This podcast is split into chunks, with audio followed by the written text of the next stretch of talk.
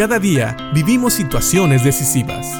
La Biblia nos da seguridad, nos anima y nos instruye. Impacto Diario con el doctor Julio Varela.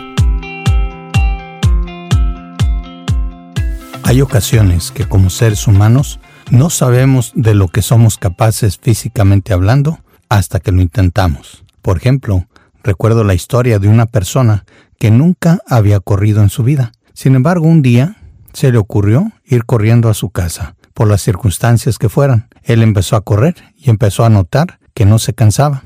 Y corrió una milla, y corrió dos, y corrió tres, y así continuó corriendo por mucho tiempo. Y notaba que no se cansaba. Él es ahora uno de los mejores ultramaratonistas del mundo.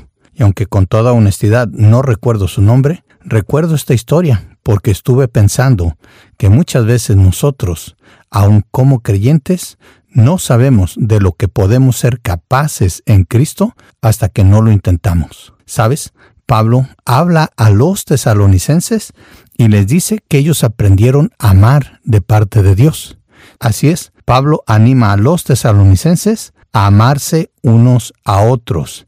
Él habla en primera los tesalonicenses capítulo 4 versículo 9 y le dice a los tesalonicenses que él sabe que no les hace falta que les escriban acerca de la importancia de amarse mutuamente, pues sabe que Dios les ha enseñado a amarse así. Claro, estamos hablando de amar con el amor de Dios. Y él sigue dando instrucciones en el versículo 10 de este mismo capítulo donde dice, es más, ustedes ya muestran amor por todos los creyentes en toda Macedonia. Aún así, amados hermanos, les rogamos que los amen todavía más.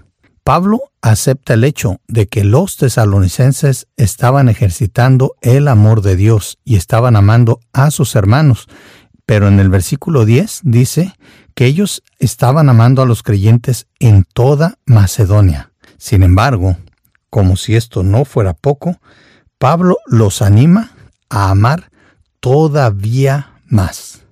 ¿Será esto posible? Es lo que pudiéramos pensar. Pero creo que si la Biblia lo dice, es porque Dios nos ha dado la capacidad para poder amar a las personas cada vez más, especialmente a nuestros hermanos, pero también a las personas que no le conocen. Muchas veces me pregunto si como este hombre que nunca había corrido, nosotros no sabemos qué tanto podemos amar a los demás porque ni siquiera lo hemos intentado. Sabes, yo sé que no a todos se nos da tan naturalmente, pero debemos de aprender todos a amar con el amor de Dios, el amor agape, un amor incondicional, un amor que nace de la decisión un amor que sí, muchas veces no tiene que ver con los sentimientos, pero tiene que ver con el hecho de decidir amar, porque Dios nos amó a nosotros también, porque nosotros amamos a Dios y Él nos amó a nosotros primero. Así que pensemos en esto. Si tú estás amando a tus hermanos, a tus semejantes, estás haciendo bien. Pero sabes, tenemos que seguir la exhortación de este versículo y pedirle a Dios que podamos amar todavía más. Esto comparado con una carrera, tal vez pudiéramos pensar que ahorita podemos correr 5 kilómetros, pero ¿qué si le pedimos a Dios que nos ayude a correr 10? O tal vez el medio maratón, después el maratón y después tal vez un ultramaratón de más de 100 kilómetros. Piénsalo. Si ya estás amando, bien haces.